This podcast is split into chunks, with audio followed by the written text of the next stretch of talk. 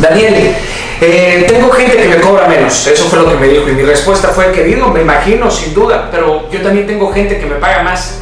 En esta vida, en mi caso, eh, acepto negociaciones y hago trabajos gratis, eh, ojo, que me llenan el alma y el espíritu. ¿Por qué? Porque deseo sembrar y servir, ¿no? El obrero es digno, digno de su trabajo, de su paga.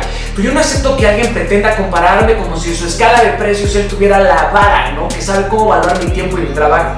Es posible que se interprete como soberbia y ego, pero no lo es, querido. Yo no soy una estadística y mucho menos un número. Si cobráramos por tiempo, nadie tendría dinero para pagarnos un minuto de vida. Uno cobra por lo que hace, por lo que sabe y por lo que quiere. Hay servicios tangibles, pero existen los intangibles que sostienen todo lo que es visible.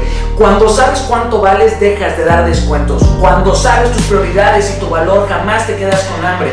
No negocies con hambre, porque siempre te vas a quedar con las migajas, bro.